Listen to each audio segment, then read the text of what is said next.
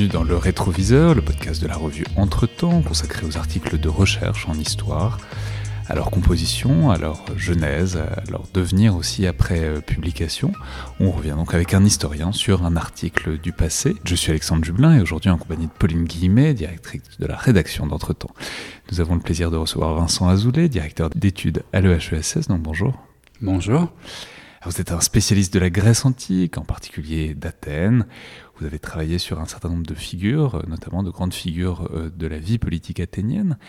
Et aujourd'hui, on va donc parler d'un article consacré à cette grande figure, très grande figure, euh, qui est Périclès, euh, article publié donc en 2001 dans la revue Hypothèse, intitulé Périclès, une vie en clair-obscur, l'inaccessible transparence du politique, où vous travaillez donc la vie, ou en, tout cas la description de Périclès telle qu'elle est faite par Plutarque, euh, disons son portrait, ce qui montre peut-être de Périclès, et puis aussi de la manière dont Plutarque et dont on se le représentait euh, Alors, bon, c'est un article qui date. Alors, c'est un moment où vous faisiez encore votre thèse, c'est précisé au tout début, vous n'aviez pas encore soutenu votre thèse qui n'était pas exactement sur Périclès, mais sur Xénophon, autre grand personnage, grande figure en tout cas de la vie politique athénienne. Donc, bah, peut-être pour commencer, pourquoi, pourquoi cet article et pourquoi Périclès?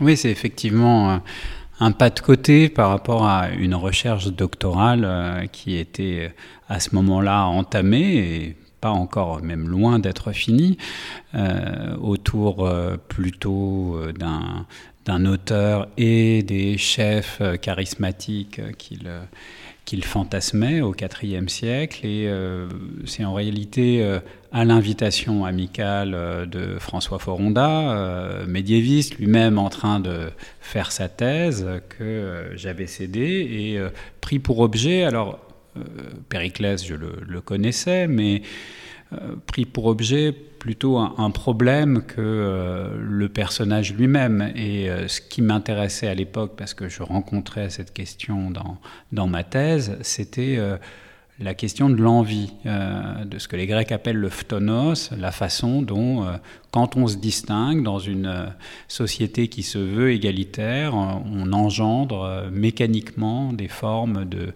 de jalousie et, les manières euh, grecques, euh, et pas seulement grecques d'ailleurs, euh, d'y faire face.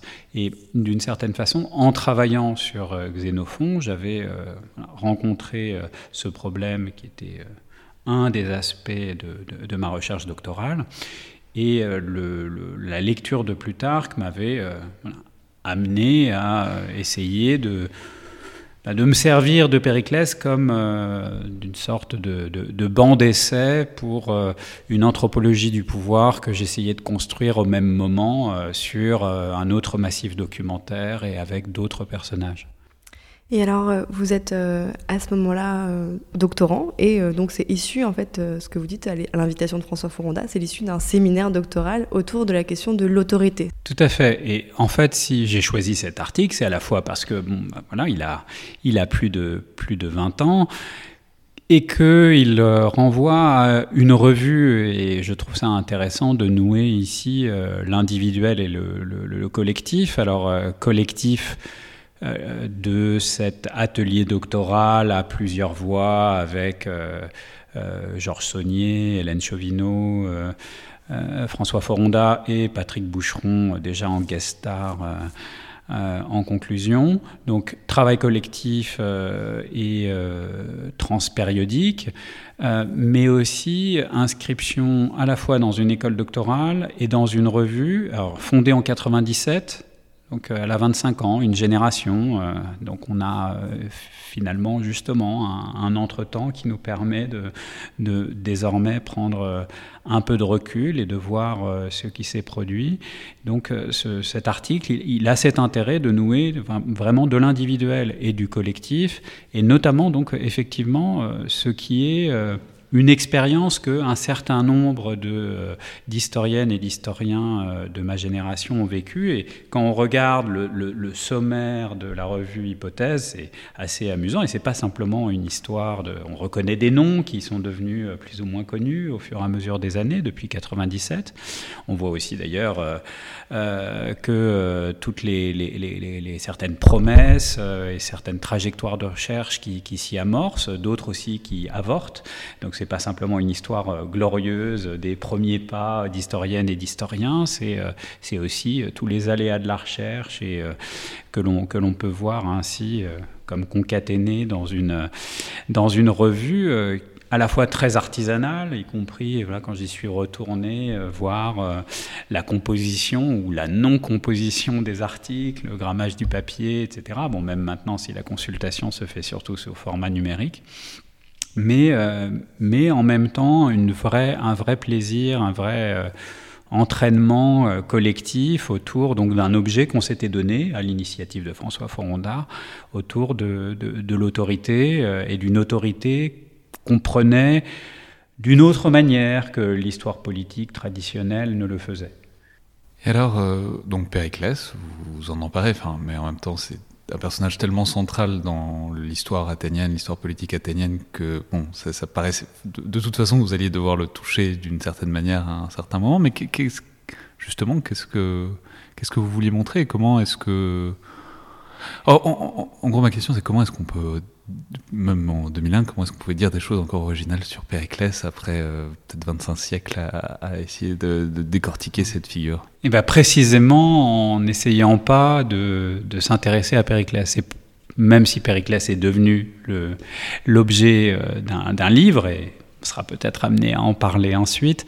Euh, ce n'était pas du tout Périclès qui m'intéressait et je pense que ça peut être une, une, bonne politique pour euh, essayer de créer, sinon du nouveau, du moins des décalages par rapport à des figures euh, extrêmement connues, de ne pas les attaquer de face, mais de travers en crabe, voilà, en, essayant de, creuser une voie. Et où, le, où on est de cette manière pas écrasé à la fois par le sujet et par l'historiographie qui peut, euh, qui peut euh, y être associée. Et donc c'est par le biais du questionnement de l'autorité et de ce clair-obscur qui se trouve dans le titre que je pense que cet article apportait malgré tout une vision un petit peu nouvelle. Alors en s'inscrivant à ce moment-là dans un mouvement euh, collectif, alors notamment initié par celle qui était alors ma directrice de thèse, Pauline Schmitt, s'intéresser à l'autorité, mais en dehors des sentiers institutionnels, donc en s'intéressant aux manières d'être et aux manières de vivre. Et le pari, c'était d'aborder Périclès, donc euh, par le biais des mœurs, par, les biais, par, le biais de la conduite de vie, ce qui permettait tout de suite de décentrer le regard et de ne pas regarder immédiatement sa position de stratège ou ses talents d'orateur, mais regarder la manière dont il se comportait. Et je, creusais à cette époque euh, une, une, tension, une polarité euh, anthropologique, alors certainement de façon à ce moment-là, avec euh, le regard dans le rétroviseur de façon un peu frustre, mais euh, entre euh, l'accessibilité, euh, l'horizontalité d'un côté et de l'autre la solennité, la verticalité et aussi le, fait de, rester en, retrait. donc c'est autour de cette polarité-là et la façon dont elle construisait la, posture d'autorité de Périclès que j'essayais de travailler à partir, comme vous l'avez dit, du regard de Plutarque. Oui, parce qu'on peut, le dire pour les auditeurs qui n'ont pas encore lu l'article. Globalement, ce que décrit Plutarque, c'est que Périclès, il fait pas, participe pas au banquet, il s'extrait, il fait. C'est même pas qu'en sorte d'être exemplaire, il fait en sorte d'être complètement transparent et qu'il n'y ait aucune zone d'ombre, qu'il n'y ait aucun mystère dans sa vie. Et c'est en tout cas, c'est comme ça que Plutarque décrit en quelque sorte sa, figure d'autorité. C'est de là qu'il tire son pouvoir, en tout cas son, je sais pas, son pouvoir, son charisme, son autorité, euh, selon le terme le plus approprié. Oui, en tout cas, il y a effectivement une volonté de transparence, euh, une, un souci même de, l'afficher et de la manifester. Alors, nous dit plus tard que Périclès, ne, on ne le voyait que euh, entre le, chemin qui menait de, sa maison à l'agora ou à, l'assemblée, euh, avec euh, une sorte de, refus de tout ce qui pourrait le rattacher à la sphère privée. Bon, même s'il va en réalité saluer sa compagne Aspasie, mais autrement, voilà, une un, ethos et une manière d'être qui l'amène à être toujours accessible à n'importe quel citoyen, à tout moment, euh, et y compris aux vicissitudes de la, haine et de l'envie de ses, euh, de ses concitoyens, puisque c'est pas dans l'article, mais je serai amené ensuite à le reprendre dans des écrits ultérieurs. Euh, il est aussi outragé, insulté, du fait de cette très grande accessibilité, l'un des ressorts de son autorité, c'est la manière dont il, dont il gère cette, euh, confrontation avec euh, le reste de ses concitoyens, donc dans une, dans une très grande horizontalité. Et en même temps, euh, ce que mettait en valeur Plutarque, et qui pour le coup m'intéressait dans mes recherches doctorales, et qui est plutôt quelque chose qu'on trouve dans le monde perse, c'est la thématique aussi du roi caché, il y a une façon de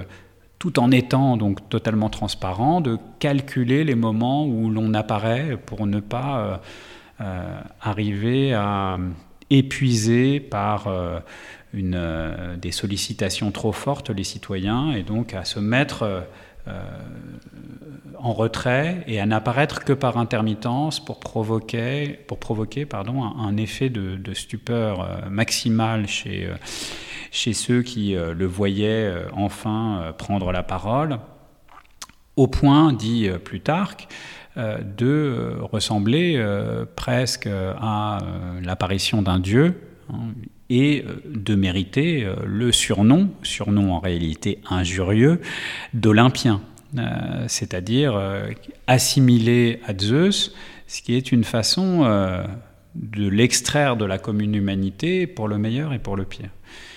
Donc on a, on a ce double ressort, la transparence euh, et euh, en même temps du retrait qui, euh, sont, qui doivent être pensés ensemble, en tout cas c'est ce que Plutarque semble nous dire, sans le, lui-même le thématiser bien sûr, pour créer une forme d'autorité insensible à l'envie, ou en tout cas qui puisse la, la contrebalancer. Alors j'ai avancé ensuite après euh, cet article. Oui, c'est pas la dernière fois que la figure euh, de Zeus ou de Jupiter euh, sera utilisée par des hommes politiques. Tout à fait, on va en parler, de la façon dont nous sommes toujours sommés par notre présent de remettre le travail sur le métier. Bah justement, par rapport à cet écho avec le contemporain, à cette idée de transparence qui, évidemment, chez nous et dans la vie politique actuelle est très forte, même elle est, fait l'objet de lois dans le vocabulaire antique, il y a quelque chose qui se rapporte à cette idée de transparence ou, Oui, il y, a, il y, a, en tout cas un imaginaire de la transparence. Il y a même euh, voilà, des, des, chefs spartiates qui aimeraient que leur maison, ou, ou, romains, qui aimeraient que leur maison soit transparente pour qu'on puisse épier leurs moindres faits et gestes et ainsi ne pas donner prise à l'envie. Donc il y a euh, tout un, vocabulaire et un imaginaire de, la transparence qui s'oppose euh, euh, à toutes les, les, négociations et, éventuellement le spectre de la corruption qui se fait nuitamment et dans l'obscurité. Donc il y a effectivement une, forme d'idéologie de la transparence mais qui peut aussi avoir, cette transparence peut être aussi vue en mauvaise part. C'est-à-dire que tout est réversible. Et ça, c'est quelque chose d'assez fascinant et que je ne travaillais pas dans l'article, mais que j'étais amené ensuite à, développer. Et vous parliez du, contemporain, euh, je pense que c'est effectivement important. Alors, la façon dont le contemporain vient toujours euh, être là à l'arrière-plan de la réflexion, c'est de plusieurs manières. C'est d'abord que c'était donc un atelier transpériodique, avec notamment Georges Saunier qui travaillait sur euh, Mitterrand, euh, et bien, entendu travailler sur euh, celui qui avait été le président de la Ve République, ô combien, alors même pas jupitérien, mais divin, on l'a surnommé Dieu, évidemment se trouvait à l'arrière-plan de, de, la réflexion.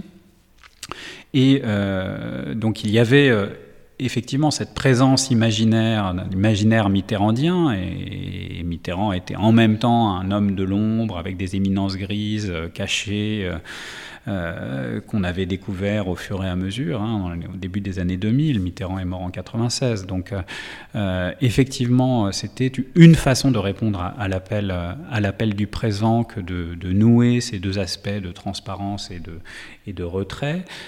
Et puis ce qui a été euh, fascinant au fur et à mesure du temps, c'est la façon dont euh, l'actualité politique m'a amené à peu à peu, en tout cas si ce n'est euh, modifier ma réflexion, du moins l'infléchir, puisque l'actualité est, venue relancer la réflexion autour de cette polarité, retrait, transparence, au moment du sarkozysme, euh, l'homme du euh, casse-toi pauvre con, l'homme de la, satiété perpétuelle, la saturation médiatique, et puis euh, bien sûr plus récemment avec Macron et, le Macron jupitérien.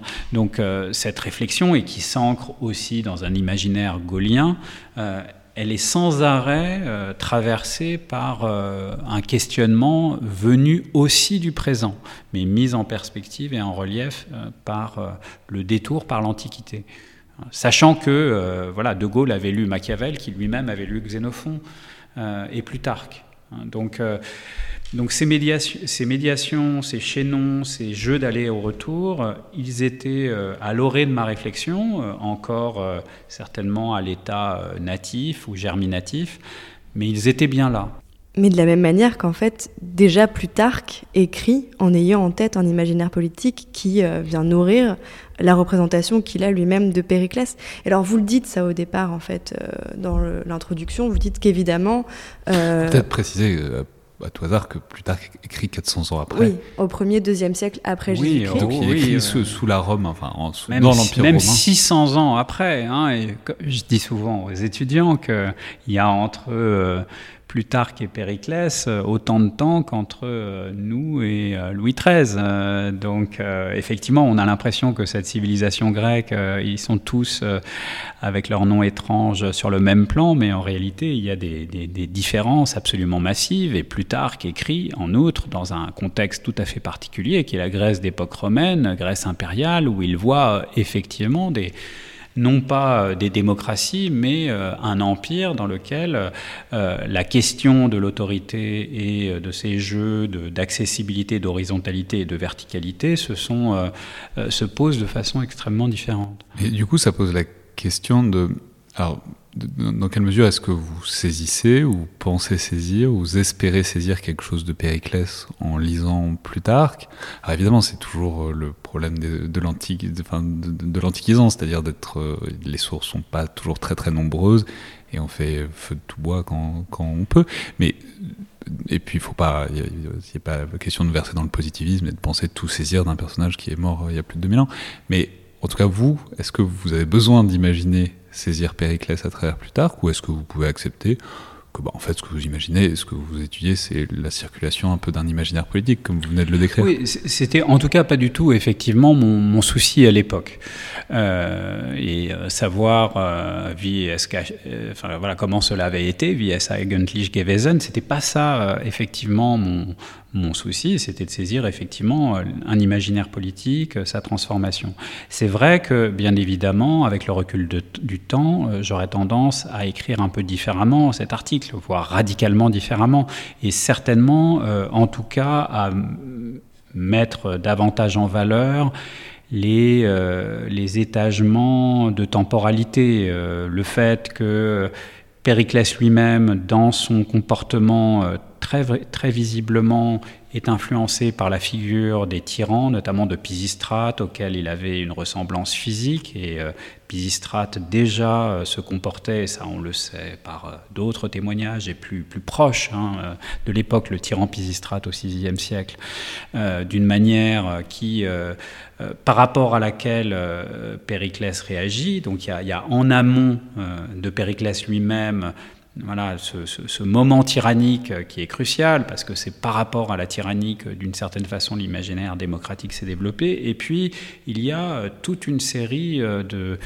de, sources dont on peut suivre la trace, euh, qui mènent à Plutarque, avant que Plutarque ne mène à Machiavel, puis à De Gaulle et à, nos propres imaginaires. Et c'est le cinquième siècle de la comédie en partie relayé par Plutarque. Hein, donc on ne s'en sort jamais totalement de ce problème de source, mais voilà, cette comédie qui imputait à Périclès des comportements inappropriés trop solennels, donc trop distants. Le IVe siècle, avec Platon, IVe siècle avant Jésus-Christ, donc un siècle après Périclès, qui revoit tout cela sous l'angle de euh, du, théâtre et de la corruption des hommes politiques, euh, y compris Périclès, dans la façon dont il, se, dont il est euh, influencé en réalité par, par, par, par le peuple et, la façon dont Périclès lui-même, en réalité, loin d'exercer son autorité sur le peuple, est à la remorque du démos.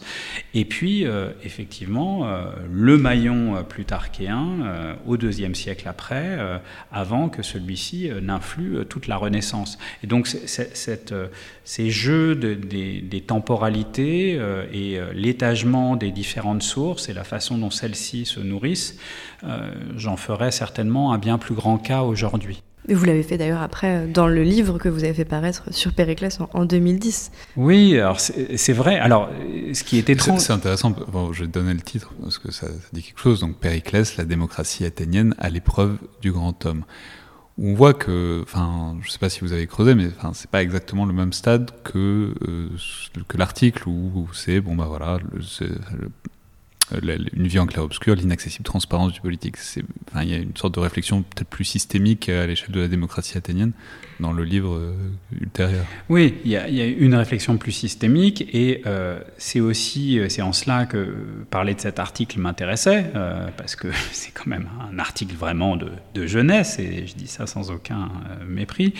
mais, mais ce qui est intéressant, c'est qu'en même temps, il, il est n'est pas, n'est pas du tout. Enfin, je ne me pensais pas à un moment euh, au moment où j'écrivais cet article, que j'allais écrire un livre sur Périclès. Avec Périclès, Périclès était pour moi juste une sorte de, banc d'essai pour réfléchir à un certain imaginaire du pouvoir euh, en, 2000, euh, lorsque, lorsque j'ai écrit cet article.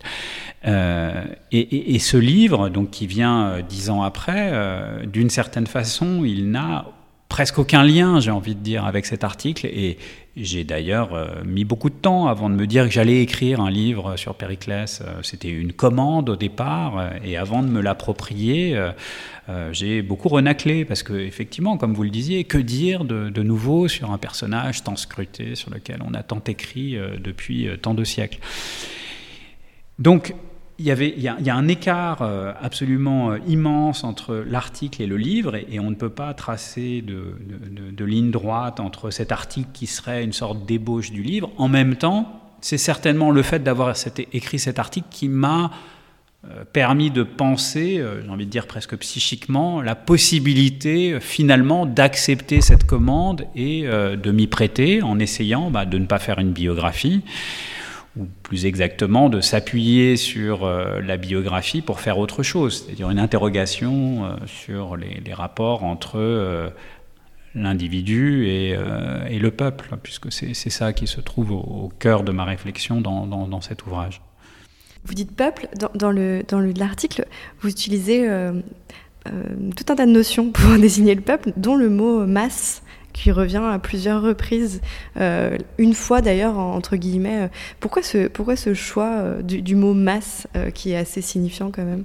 Et alors, masse, c'était pas du tout dans un sens négatif. Là, je suis encore sous le charme de la lecture du livre de Josiah Auber, un livre très important euh, que je cite, hein, euh, qui était euh, fondateur pour, pour ma réflexion, qui s'appelle Mass and Elite in Democratic Athens, malheureusement non traduit. On a traduit Josiah Auber, mais pour des livres postérieurs, à mon avis moins importants, qui est un livre de 1989 et qui permettait de penser la démocratie athénienne à nouveau frais, en montrant notamment la façon dont se jouait justement l'interaction entre le peuple et les élites à travers toute une série de, lieux communs de topoi qui circulaient à l'Assemblée, dans les tribunaux, au Conseil, et comment tout cela fabriquait une, sorte de, compromis démocratique et contribuait à la stabilité sociopolitique du, du, système tout entier.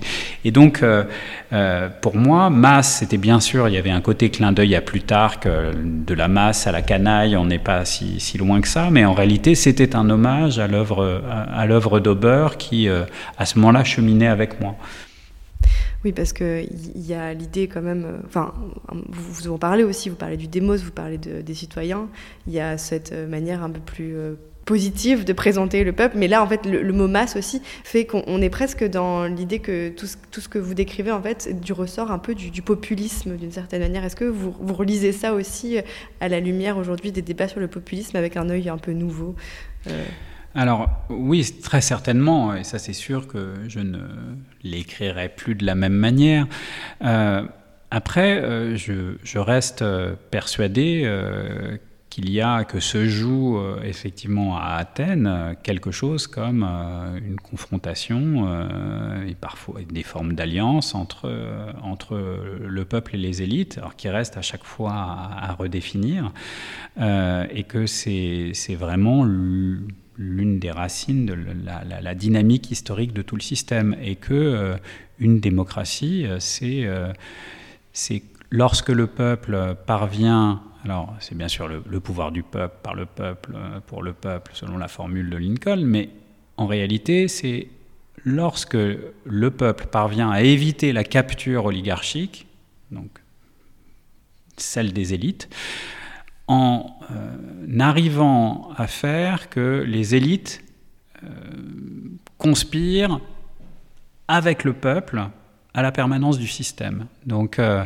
pour qu'il y ait démocratie, il faut toujours qu'il y ait des élites impliquées, mais de même que pour qu'il y ait un empire, il faut qu'il y ait des élites locales qui participent au système. Hein, c'est jamais une histoire d'oppression, mais la démocratie athénienne se caractérise par la manière dont le peuple parvient à euh, euh, faire collaborer les élites euh, au maintien de l'hégémonie populaire.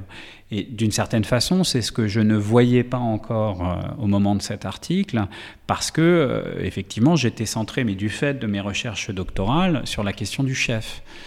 Euh, alors bien sûr, le chef avait besoin de ses suivants, et euh, ses suivants, ça pouvait être le peuple, mais euh, je n'étais pas alors suffisamment platonicien à voir en tout cas que pour la démocratie athénienne, ce qui était le véritable scandale pour Platon, c'était que les élites étaient véritablement domestiquées par, par le peuple et que, d'une certaine façon, ils participaient activement au maintien du système et que euh, d'une certaine façon, pour qu'il y ait démocratie, il faut qu'il y ait cette, euh, alliance, cette, cette, façon dont les élites soient euh, d'une certaine manière complices de leur propre asservissement, j'ai envie de dire, politique et idéologique.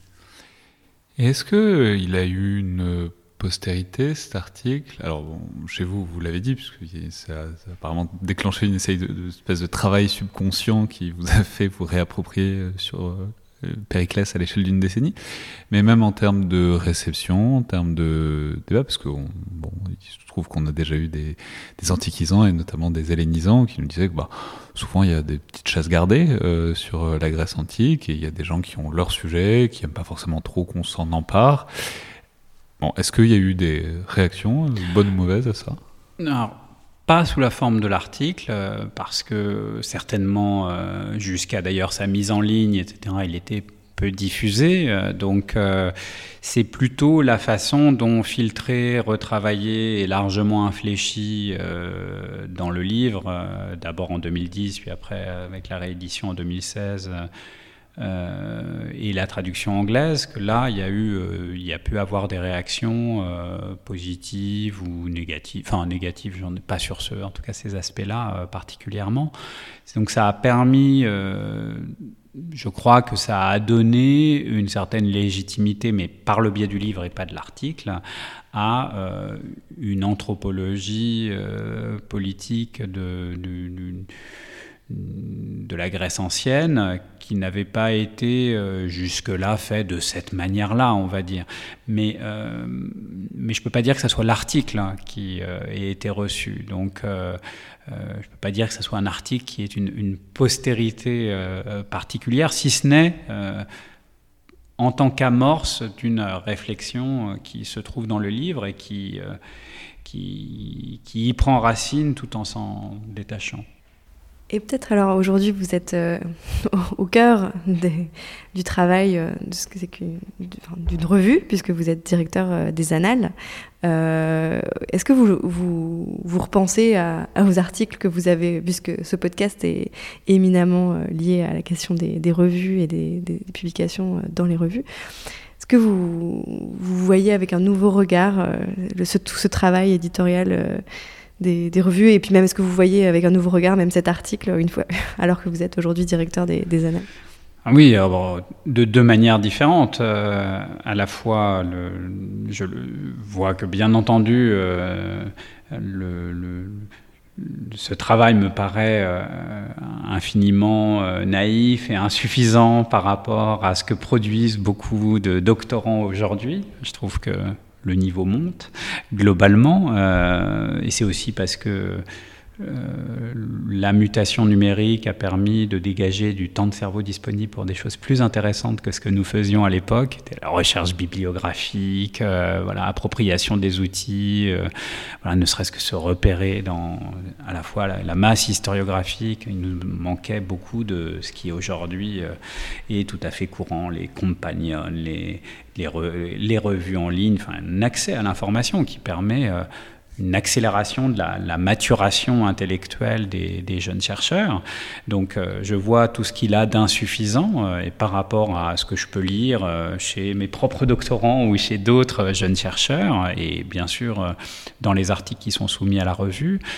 Et puis, bien sûr, je vois aussi euh, la grande misère de euh, la plupart des revues, parce que euh, ce papier n'a pas été édité. S'il avait été d'ailleurs édité et reviewé, peut-être qu'il aurait été refusé qu'il n'aurait pas vu le jour. Et c'est vrai que j'ai la chance aux annales, et c'est vraiment une chance de bénéficier d'un travail, alors à la fois du, du collectif de éditorial euh, du, comité qui fait des remarques, des allers-retours avec les auteurs quand les articles sont acceptés et qui change, euh, voire métamorphose totalement les articles qui sont soumis, mais aussi du travail des éditeurs et des éditrices qui, euh, là aussi, viennent poser les questions, vérifier les références et modifier le texte d'une façon bien plus grande que ce que la plupart non seulement des étudiants, mais aussi des chercheurs ont à l'esprit. C'est intéressant. Qu'est-ce que vous ressentez même? Enfin, Je ne sais pas si ça, faisait longtemps que, vous ne l'aviez pas relu, mais euh, je ne sais pas, est-ce que vous avez envie de prendre un, crayon enfin, ou de, faire des commentaires, de, de, remanier des choses? Ou est-ce que voilà, c'est un objet qui est séparé, qui existe dans sa galaxie, qui est le vous d'il y a plus de 20 ans et qui, qui est tel qu'il est quoi? Oui, non, je c'est séparé, je dois avouer, mais j'ai toujours eu ce rapport avec euh, les écrits. Euh, une fois que c'est écrit, euh, ça, ça, se détache et après y revenir, c'est à la fois un, une surprise parfois de voir un certain nombre de, de choses à l'état germinatif qui ont été ensuite développées et puis aussi un sentiment de, de grande de grande naïveté, quoi. Mais parce que il se trouve que l'histoire ancienne, c'est l'un des seuls avantages de prendre de l'âge en histoire ancienne. Il y a un aspect cumulatif malgré tout. Euh, on perd en inventivité, on gagne à la fois en métier et puis aussi en connaissance euh, à la fois des sources et de l'historiographie. Donc euh, il y a certainement des, portes ouvertes que je n'aurais pas enfoncées de cette manière. Euh, et il y aurait euh, voilà, bien d'autres choses que euh, j'aurais modifiées si j'avais été amené à, l'écrire maintenant. Mais c'est un exercice même pas contrefactuel qui n'a littéralement aucun sens. Donc je le vois avec, une, avec plutôt voilà, le sentiment de, du temps qui s'écoule, de ce que cela produit à ses écrits, le fait de, à la fois personnellement, évoluer euh, en réflexion et aussi euh, ce que l'évolution historique fait à cet article, parce qu'effectivement, on ne peut pas lire cet article si on a l'idée saugrenue de le faire, sans avoir désormais en tête et comme filtre, en tout cas quand on est français, Sarkozy et Macron. Donc ça vient rajouter des, couches de complexité et, et, peut-être organiser euh, différemment aussi euh, à la fois notre propre lecture, la propre réception de cet article, mais aussi euh, la façon dont il faudrait l'écrire aujourd'hui. Très bien. Je vais rappeler donc les références de cet article. Périclès, une vie en clair-obscur, l'inaccessible transparence du politique, paru dans la revue Hypothèse, donc en 2001, librement accessible sur Kern. Merci beaucoup Vincent Merci. Merci.